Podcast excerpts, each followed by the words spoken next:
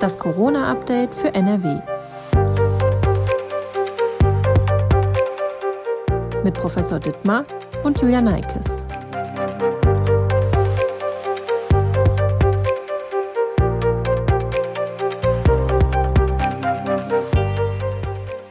Hallo zusammen und herzlich willkommen zu unserem Podcast Das Corona-Update für NRW. Heute ist Mittwoch, der 3. Februar. Mein Name ist Julia Neikes und ich arbeite in der Videoabteilung der Funke Mediengruppe in Essen. Mein Gesprächspartner ist Professor Ulf Dittmar, Leiter der Virologie an der Uniklinik in Essen. Hallo, Professor Dittmar. Ja, hallo. Bevor wir starten, an dieser Stelle nochmal der Hinweis auf unseren Corona-Newsletter, den unsere Redaktion täglich verschickt. Und wenn Sie Interesse daran haben, finden Sie den Link in der Folgenbeschreibung. Wir fangen mit dem Thema Impfstoffzulassung an, weil wir letzte Woche schon ausführlich darüber gesprochen haben, sich aber in der Zwischenzeit wieder etwas geändert hat. Und zwar geht es um den Impfstoff der Firma AstraZeneca. Es ist jetzt ein bisschen kompliziert, ich versuche das jetzt mal so, so einfach wie möglich zusammenzufassen. Letzte Woche haben Sie uns erklärt, dass die bis dahin vorliegenden Studiendaten keinen genauen Rückschluss darauf zulassen, ob der Impfstoff auch bei älteren Menschen wirkt und sicher angewendet werden kann. Sprich, es gab einfach nicht ähm, genug Daten, genug Testpersonen in dieser Altersgruppe. Nun wurde der Impfstoff in der EU zugelassen. Die Europäische Arzneimittelagentur, die diese Daten geprüft hat, empfiehlt diesen Impfstoff uneingeschränkt für alle Altersgruppen, auch wenn es, wie gesagt, nicht so viele Daten zu älteren Menschen gibt. Deutschland und manche andere europäische Länder lassen das Mittel genau deshalb nur für jüngere Menschen zu. In Deutschland sollen nur Personen bis zu einem Alter von 64 Jahren damit geimpft werden. Das hat die Ständige Impfkommission hier für uns empfohlen. Die Frage ist jetzt, warum sind die Europäische Arzneimittelagentur und die Ständige Impfkommission in Deutschland zu unterschiedlichen Empfehlungen gekommen? Und was ist nach Ihrer Ansicht die richtige Vorgehensweise?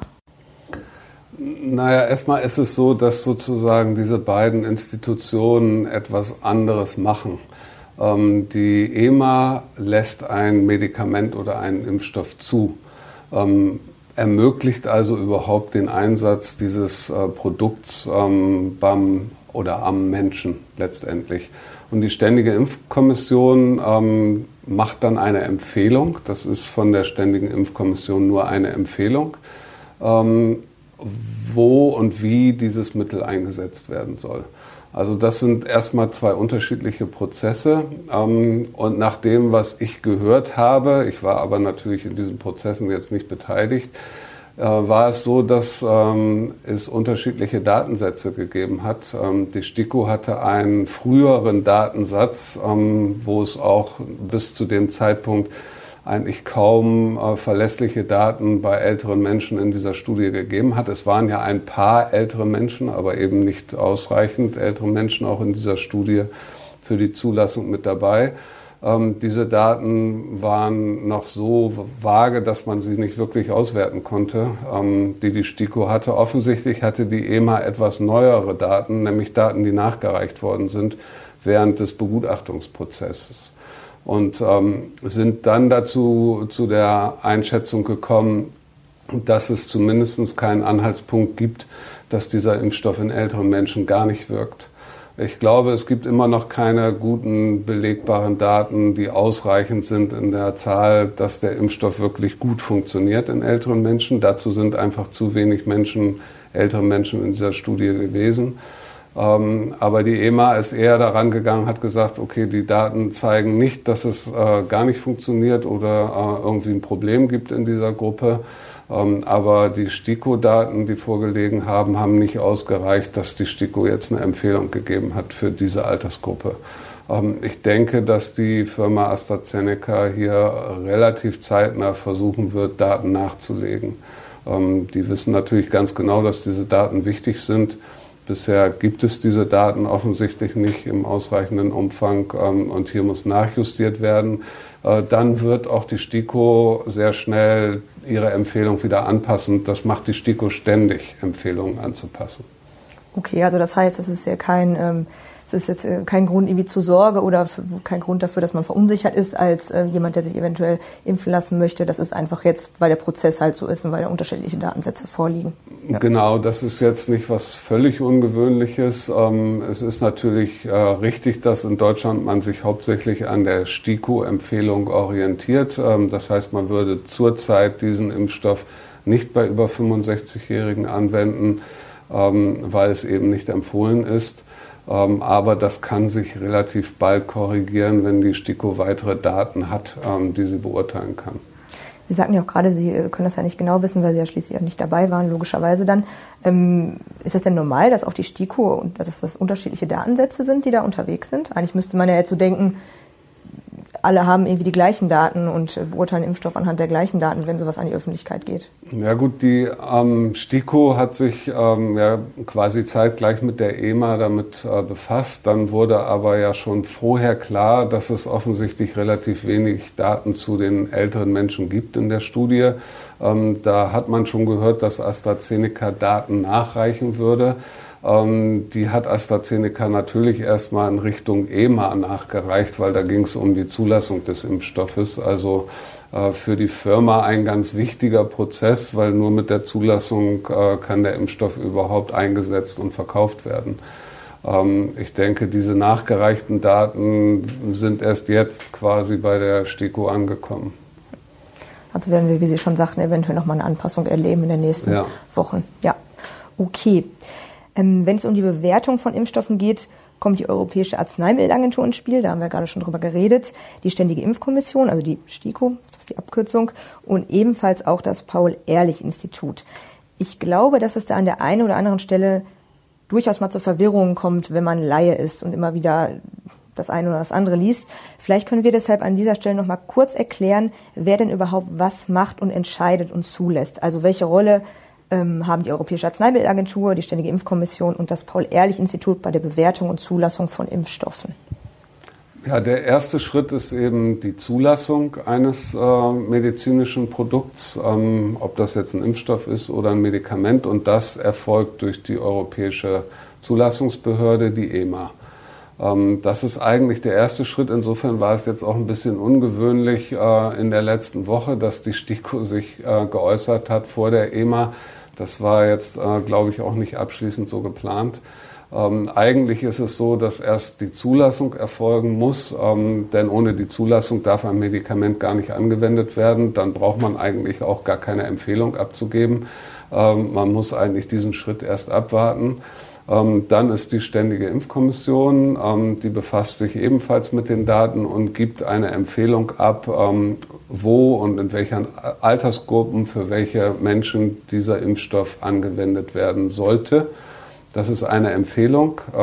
Die STIKO macht keine Gesetze. Es ist aber so, dass diese Empfehlung schon auch in Deutschland dazu führt, zum Beispiel, dass die Krankenkassen Impfstoffe bezahlen, die von der STIKO empfohlen werden. Ähm, und wenn die nicht von der STIKO empfohlen sind, dann bezahlen Krankenkassen die häufig auch nicht.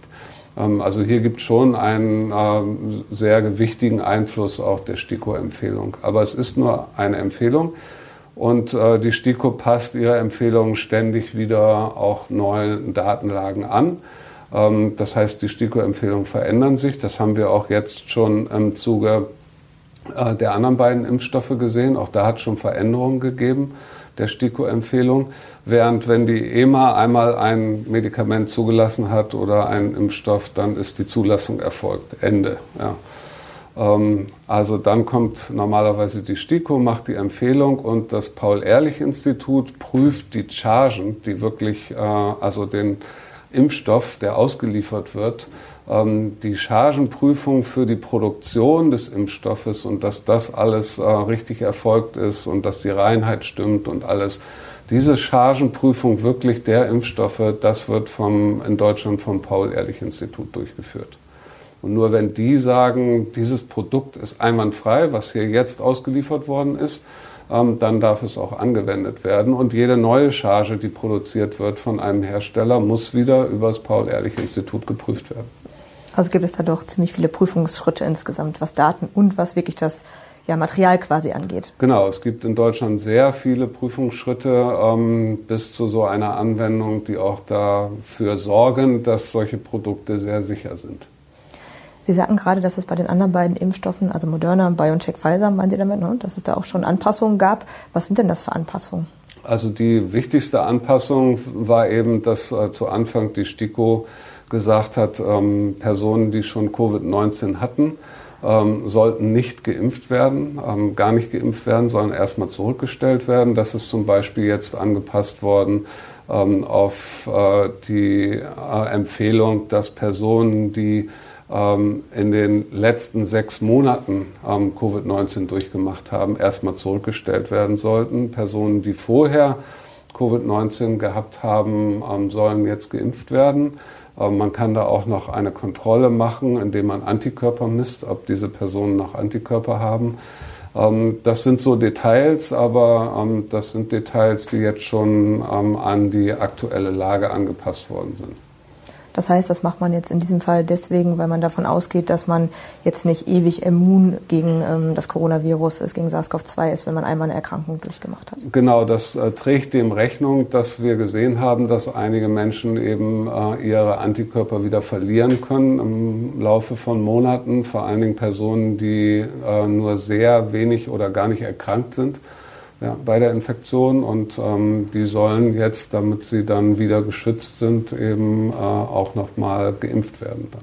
In Nordrhein-Westfalen haben laut NRW-Gesundheitsministerium über 210.000 Personen bereits die Zweitimpfung bekommen. Das ist zumindest der Stand vom 3. Februar.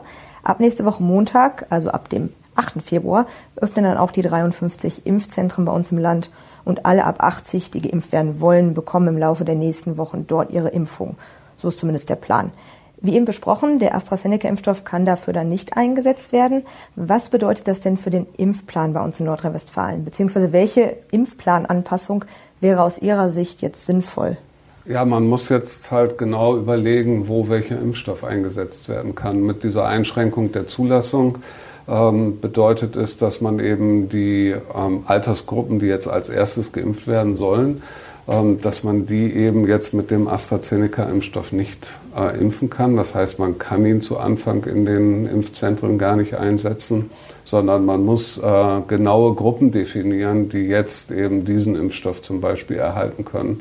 Ähm, das wird auch gerade gemacht, so wie ich ähm, gerade eben gehört habe, äh, gibt es bestimmte Gruppen, äh, vor allen Dingen auch nochmal in der Pflege, ähm, eventuell in der Einzelbetreuung von älteren Menschen, ähm, die jetzt mit dem AstraZeneca-Impfstoff geimpft werden sollen. Ähm, dann sicherlich auch in den Impfzentren, aber mit Extraterminen. Ja, ähm, und wo jetzt eben klar ist, dass es eine Gruppe von Menschen, die sind in der Regel äh, jünger als 65, weil sie noch im Berufsleben sind. Ähm, die sind jetzt in der Regel nach ihren Tätigkeiten ausgewählt. Ähm, und die eigentliche Impfstrategie nach dem Alter, die muss eben mit den anderen beiden, mit den RNA-Impfstoffen ähm, letztendlich durchgeführt werden. Äh, da kann man den AstraZeneca-Impfstoff nicht für einsetzen. Ähm, wenn es mehr Impfdosen geben wird, ähm, hoffentlich irgendwann von dem AstraZeneca-Impfstoff, dann würde sich sicherlich anbieten, diesen Impfstoff auch an die Hausarztpraxen ähm, zu geben, weil wir wissen, dass wir ein sehr effizientes Impfsystem bei den Hausärzten in Deutschland haben. Ähm, Im letzten Winter oder Anfang des Winters sind allein 20 Millionen Menschen in Deutschland gegen die Grippe geimpft worden beim Hausarzt. Ähm, und dieser Impfstoff ist so leicht zu transportieren und zu lagern, dass er in den Hausarztpraxen verimpft werden kann. Ähm, das würde ich für einen großen Vorteil halten, weil die Hausärzte eben auch die Krankheitsgeschichte und Vorgeschichte ihrer Patienten genau kennen ähm, und da vielleicht an der Stelle sogar besser beraten können, als man das in einem Impfzentrum mit hoher Schlagzahl letztendlich machen kann. Also die Hoffnung ist, wir kriegen genug Impfstoff äh, davon, sodass wir dann auch die Hausarztpraxen in die Impfung mit einbeziehen können. Bis zum Sommerende soll jeder in Deutschland ein Impfangebot erhalten. Das hat Bundeskanzlerin Angela Merkel zuletzt gesagt. Zumindest die erste Impfung soll bis dahin durch sein. Weltweit wird an vielen Impfstoffen geforscht und abgesehen von den hier zugelassenen werden in anderen Ländern teilweise auch ganz andere Impfstoffe angewendet. Einer davon ist der russische Impfstoff Sputnik 5. Auch in Deutschland wird darüber gesprochen, ob das Mittel nicht vielleicht irgendwann hier eingesetzt werden kann. In Russland ist Sputnik 5 schon seit mehreren Monaten freigegeben. Damals hagelte es international Kritik, weil bis dahin wichtige Tests noch nicht begonnen hatten. Wir haben damals im Rahmen dieser Interviewreihe auch schon mal darüber gesprochen. Was war denn damals genau das Problem, beziehungsweise warum wurde das Vorgehen kritisiert? Ja, das Problem war, dass in Russland dieser Impfstoff eingesetzt worden ist und eine ähm, vorgezogene Zulassung erhalten hat, ohne dass eine Phase 3 äh, Studie durchgeführt worden ist. Die Phase 3 Studie ist dafür da, um zu testen, ob ein Impfstoff überhaupt wirkt und nochmal mit äh, vielen Probanden, also Freiwilligen zu testen, gibt es irgendwelche Nebenwirkungen, die man bei kleineren Gruppen, die man vorher ja schon in der Phase 2 und 1 geimpft hat, ähm, nicht aufgetreten sind, ob es die gibt, wenn man mehrere Personen impft. Also sehr wichtige Fragestellung ähm, und die sind einfach nicht gemacht worden, bevor die Zulassung erfolgt ist. Ähm, das ist natürlich ein sehr ungewöhnliches Vorgehen und jetzt irgendwie mit äh, klaren medizinischen Regeln nicht vereinbar. Ähm, dann einfach einen Impfstoff zuzulassen und zu sagen, wir fangen jetzt an zu impfen in bestimmten Gruppen, äh, würde man jetzt in der Europäischen Union und westlichen Welt so nicht machen. Das war die Hauptkritik. Es gab eigentlich keine Kritik an dem Impfstoff selber. Ähm, das ist nämlich ein Vektorimpfstoff, genauso wie der Impfstoff von AstraZeneca. Ähm, der Vektor ist ein bisschen anders, ähm, während das äh, ein harmloses Virus von Schimpansen ist beim AstraZeneca-Impfstoff, ist das hier ein harmloses Virus vom Menschen, was äh, bei Sputnik 5 verwendet wird. Ähm, aber ansonsten ist das Prinzip genauso. Ähm, und insofern war jetzt auch zu erwarten eigentlich, ähm, aber eben nicht belegt, dass dieser Impfstoff eigentlich funktionieren muss und wirken würde. Ähm, und jetzt gibt es die erste Studie, die wirklich wissenschaftlich ausgewertet worden ist, ähm, wo gezeigt wird, dass äh, dieser Impfstoff über 90 Prozent Schutz induzieren kann. Und das ist eine große Studie mit ähm, über 20.000 Geimpften. Die Nebenwirkungen sind auch sehr gering, sodass äh, man jetzt zum ersten Mal die, ich würde fast sagen, erwartbaren positiven Daten auch wirklich sieht Bloß äh, in der Medizin muss man die Daten erstmal produzieren, bevor man etwas äh, zulässt. Also dieses Verfahren äh, muss man weiter kritisieren.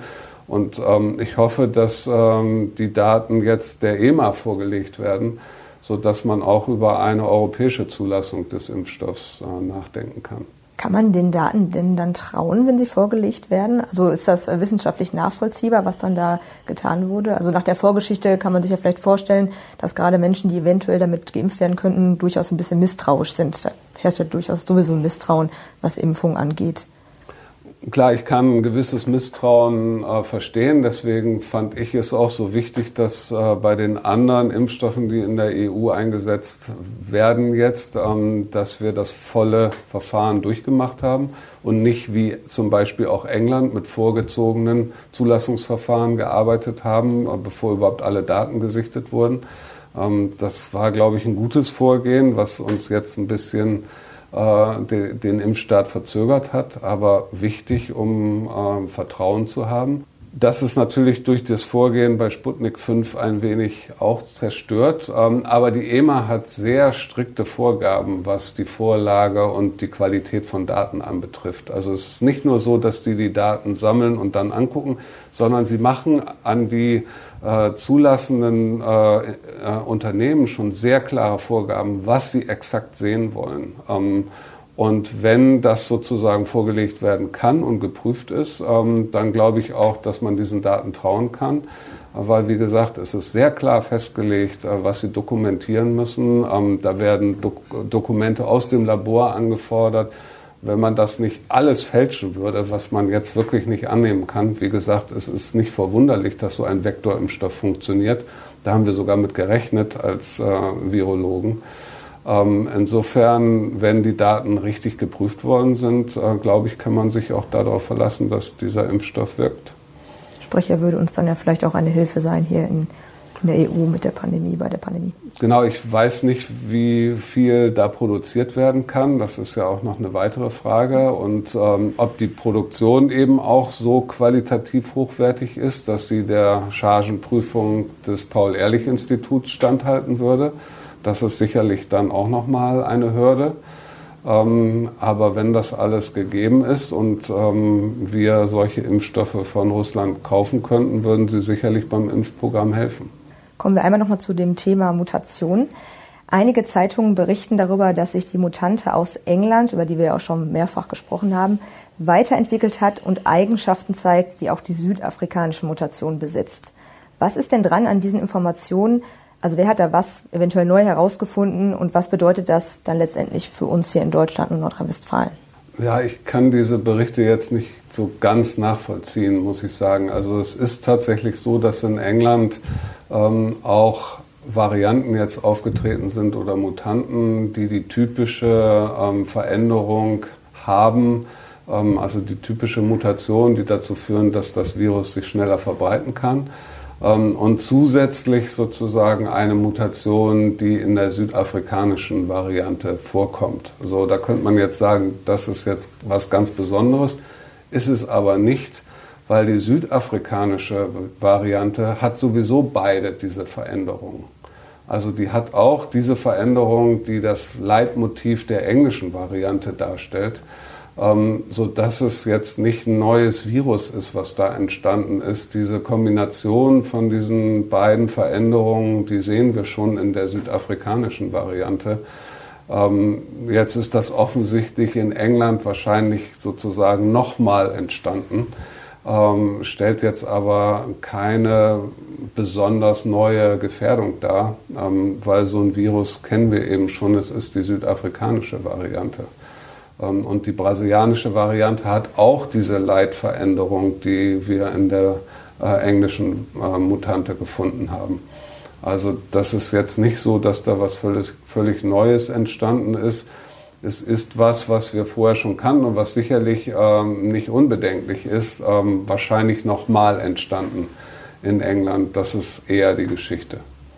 Ist das denn jetzt tatsächlich diese Eigenschaft, die die ähm, südafrikanische Mutante hat, dass ähm, man sich eher nochmal damit anstecken kann, weil eventuell äh, das Virus gelernt hat, ähm, ja, die Immunantworten zu umgehen, wenn jemand schon mal infiziert war. Ist das, sprechen wir von dieser Eigenschaft an der Stelle? Genau, die zwei Eigenschaften, die wir halt ähm, in diesen Viren haben und die jetzt in der südafrikanischen Variante vereinigt ist, aber eben auch in der brasilianischen ist, dass ähm, diese eine Veränderung führt dazu, dass das Virus sich schneller verbreiten kann ähm, sich besser vermehrt. Ähm, und die andere ähm, ähm, Veränderung führt dazu, dass bestimmte Antikörper ähm, das Virus nicht mehr, wir nennen das, neutralisieren können, also unschädlich machen können. Äh, Antikörper, die eigentlich sehr ähm, effizient sind, um das Virus unschädlich zu machen, die können nicht mehr binden an diese Variante und können ihre biologische Funktion nicht mehr ausüben. Ähm, das sind aber nur bestimmte Antikörper. Das bedeutet noch lange nicht, ähm, dass diese Varianten immunologisch gar nicht erkannt werden können von, von unserem Immunsystem. Ähm, tatsächlich ist es aber so, dass gerade mit der brasilianischen Variante da in Brasilien in den Regionen gezeigt worden ist, dass es äh, Zweitinfektionen mit dieser Variante geben kann. Ähm, weil das Immunsystem eben nicht mehr so gut funktioniert, äh, besonders in Personen, die nach der ersten Infektion keine sehr starke Immunantwort hatten, aus bestimmten Gründen. Entweder weil sie kaum erkrankt sind, also nur sehr wenig Virus produziert haben, oder weil sie ein Problem im Immunsystem haben. Ähm, tatsächlich äh, gibt es da dann mehrere belegte Zweitinfektionen. Aber bei der Mutante aus Großbritannien muss man sich jetzt erstmal keine großen Sorgen machen, dass das jetzt viel verändert. Man weiß, was es ist, wie sich das verhält und es wird das Infektionsgeschehen möglicherweise nicht groß beeinflussen. Da ist jetzt nicht was völlig Neues entstanden. Ähm, das, was so ein bisschen postuliert worden ist in diesen, da wird, ja von Supervirus ähm, oder Supermutante gesprochen, die jetzt entstanden ist. Ähm, wenn man das so nennen will, dann hatten wir sie schon vorher in den südafrikanischen und brasilianischen Mutanten. Im RKI-Situationsbericht vom 1. Februar steht ein Satz, ähm, da geht es darum, dass es erste Hinweise darauf gibt, dass, das, dass diese Mutante aus Großbritannien ähm, schwerere Krankheitsverläufe auslöst. Was bedeutet das denn genau? Also gibt es da neue Hinweise darauf, dass diese Mutante doch vielleicht äh, ja, eben schwere Krankheitsverläufe auslöst. Vorher haben wir eigentlich immer gesagt, oder der Forschungsstand war ja so, dass sie schneller verbreitet, aber wahrscheinlich ähnlich wie die vorher schon bekannte Variante. Ja, das basiert so ein bisschen ähm, auf Daten und Aussagen einiger englischer ähm, Kollegen, die aber eigentlich nur eine sehr vorsichtige Aussage dazu getroffen haben. Ähm, wenn man jetzt die wirklich ganz schweren Fälle oder die beatmeten Fälle pro 1000 ähm, Infizierten zum Beispiel anguckt, dann lag das bei der neuen englischen Variante so ein ganz bisschen höher. Ja. Das ist berichtet worden und äh, Boris Johnson hat das in zwei Statements aufgegriffen und hat gesagt, es wäre bewiesen, diese äh, Variante wäre auch, ähm, würde auch zu schweren Infektionen führen, zu schweren Krankheitsverläufen. Ähm, nach diesen beiden ähm, Statements ähm, haben aber die Wissenschaftler, die daran beteiligt waren, selber gesagt, das kann man so noch nicht halten, das ist noch nicht bewiesen. Ähm, das heißt, äh, das muss man noch mit Vorsicht betrachten. Ich glaube, diese Aussage können wir noch nicht treffen. Und insofern muss man da nochmal sozusagen mehr Zahlen, vor allen Dingen aus England, abwarten. Bei uns ist die Variante ja bisher sehr wenig verbreitet, zum Glück. Ähm, wenn, dann können die englischen Zahlen uns da Auskunft darüber liefern, ob das wirklich so ist. Es könnte natürlich sein, ähm, das kann man sich jetzt biologisch ähm, durchaus vorstellen, wenn sich ein Virus besser noch vermehren kann aufgrund einer veränderten Eigenschaft. Ähm, dann könnte das dazu führen, dass es auch in bestimmten Patienten eben mehr Virus noch gibt. Und mehr Virus könnte auch bedeuten schwerere Erkrankung. Das heißt, es ist nicht völlig ausgeschlossen, aber die Personen, die selber diese Daten zusammengetragen haben, haben gesagt, man kann das noch nicht davon ableiten. Was glauben Sie denn, ähm, wird die Mutante sich hier weiter ausbreiten in Deutschland? Wir haben ja auch, ich weiß auch schon mal vorher darüber gesprochen. Jetzt steht ja nun nächste Woche allerdings der nächste Corona-Gipfel an. Es wird darüber gesprochen, wie es weitergeht mit dem Lockdown, ob es weitergeht, ob der nochmal angepasst wird oder ähnliches. Und ähm, es wird ja vor allen Dingen, zum Glück sinken ja die Infektionszahlen auch bei uns in Nordrhein-Westfalen und auch deutschlandweit eigentlich an fast allen Stellen. Aber dennoch wird ja immer ähm, gesagt, dass die Mutationen, wir haben da ja wie gesagt auch schon drüber gesprochen, eigentlich das Problem sind momentan, dass man das so schlecht einschätzen kann. Hat sich daran was geändert oder sind wir da auch immer noch in diesem, ja, in diesem Zwischenstadium, dass man noch nicht so recht weiß, wie man damit umgehen kann? Ja, wir wissen, dass diese Viren sozusagen wenig bisher nur in Deutschland verbreitet sind, ähm, zum Glück. Aber sie sind äh, schon an vielen Stellen in Deutschland gefunden worden. Und ähm, sicherlich werden wir auch noch mehr finden, weil wir bisher nicht sehr gut geguckt haben ähm, und danach gesucht haben. Das machen wir jetzt, glaube ich, deutlich besser an vielen Standorten schon. Also hier in Essen analysieren wir inzwischen jede positive Probe ähm, auf äh, Mutanten. Und äh, das ist wichtig, dass wir das flächendeckender machen, damit wir ein Bild kriegen. Äh, man kann sich das so ein bisschen so vorstellen, wir sind jetzt in der Pandemie mit einem anderen Virus äh, sozusagen am Anfang einer Pandemie mit dem Mutanten wieder. Ja. Ähm, und die gleichen Mechanismen, die so zu Anfang der ähm, SARS-CoV-2-Pandemie zum Tragen kamen, also so Zufallsereignis, große ähm, Gesellschaften, Partys, Treffen, ähm, Fußballspiele, ähm, sowas könnte wieder die Verbreitung genauso lostreten und initiieren, wie das damals der Fall war im Frühjahr. Ähm, das gilt es zu verhindern. Ähm, und zwar so lange zu verhindern, bis möglichst viele Menschen in Deutschland geimpft sind. Ähm, denn ich glaube schon, dass äh, die Impfstoffe, auch wenn es gewisse äh, Möglichkeiten des Virus gibt, dem Immunsystem zu entgehen, ähm, die werden nicht in der Lage sein, diese Viren komplett dem Immunsystem zu entgehen, weil dieser Impfstoff löst eine sehr breite Immunantwort aus, mit vielen Komponenten, die gegen das Virus wirken. Äh, dem, dem kann das Virus nicht all, all diesen äh, Komponenten entgehen. Ähm, aber solange sollten wir versuchen, die Verbreitung dieser neuen Varianten möglichst äh, zu verlangsamen, so gut wir können. Äh, was nicht heißt, den Total-Lockdown aufrechterhalten zu müssen. Ähm, da gibt es viele andere Fragestellungen, die da eine Rolle spielen, äh, wie lange man das kann und ob man das irgendwann nicht mehr kann. Ähm, aber danach, ähm, wenn es wieder Lockerungen gibt, äh, dann sollte man die mit Augenmaß und ähm, sehr vorsichtig machen, äh, um nicht die Ausbreitung dieser Varianten zu fördern. Wir warten ja nicht nur auf die ganzen ja, Impfstoffe, sondern auch auf das warme Wetter. Hat das irgendwie noch einen anderen Einfluss auf die Mutation oder spielt das gar keine Rolle? Doch, das spielt eine Rolle. Das Wetter und ähm, saisonale Effekte spielen immer eine Rolle bei Coronaviren. Ähm, aber man kann sich das schön am R-Wert ähm, vorstellen. Das ist ja die Reproduktionsrate, die wir alle gelernt haben, was das bedeutet. Ja, wenn ähm, die bei 1 liegt, dann infiziert äh, ein Infizierter eine andere Person. Ähm, das, die Viruszahl bleibt also, die Zahl der Infizierten bleibt exakt gleich. Ähm, diese englische Mutante erhöht den R-Wert äh, von dem Coronavirus unter den, ich sag mal, jetzigen Bedingungen. Ja, der R-Wert von Coronaviren kann viel höher liegen, der kann über drei liegen, aber an den jetzigen Bedingungen, die wir vor dem Komplett-Lockdown hatten, da lag der R-Wert immer so bei ähm, 1,3, 1,4. Diese, und das war in England ähnlich. Und diese Variante hat den erhöht auf äh, 1,7, 1,8. Ähm, das macht sehr viel aus bei der Verbreitung des Virus. Das hört sich nach wenig an, führt aber dazu, ähm, dass sich das Virus deutlich schneller ausbreiten kann.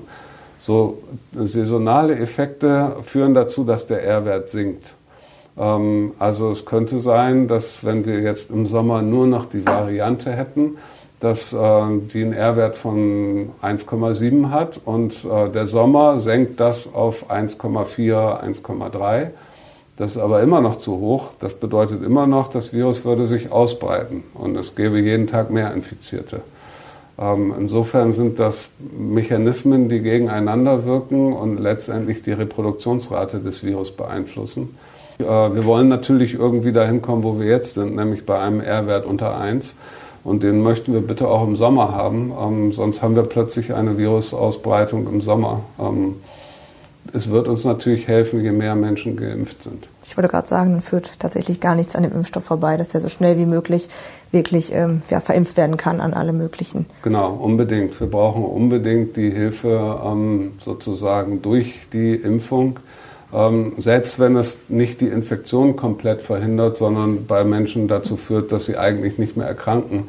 Ähm, da haben wir fast genauso viel gewonnen, weil es geht ja um die Fälle, die im Krankenhaus ankommen ähm, und die Fälle, die leider versterben. Darum geht es. Ähm, es geht am Ende mit Impfstoff nicht darum, jede einzelne Infektion zu verhindern. Wenn das nicht möglich ist, ähm, aber wir keine Menschen mehr im Krankenhaus haben, ist das letztendlich genauso gut. Dann warten wir mal ab, was die Politiker und Politikerinnen nächste Woche entscheiden auf dem Corona-Gipfel, der nächsten Mittwoch am 10. Februar stattfindet. Deswegen treffen wir uns auch wahrscheinlich einen Tag später, um dann ganz aktuell auch über die Ergebnisse sprechen zu können. Vielen Dank erstmal für das Gespräch und die Informationen. Ja, sehr gerne. Die nächste Folge von unserem Podcast geht dann wie immer nächsten Freitag online. Und bis dahin wünsche ich Ihnen, liebe Hörer und Hörerinnen, auch eine gute Zeit. Tschüss.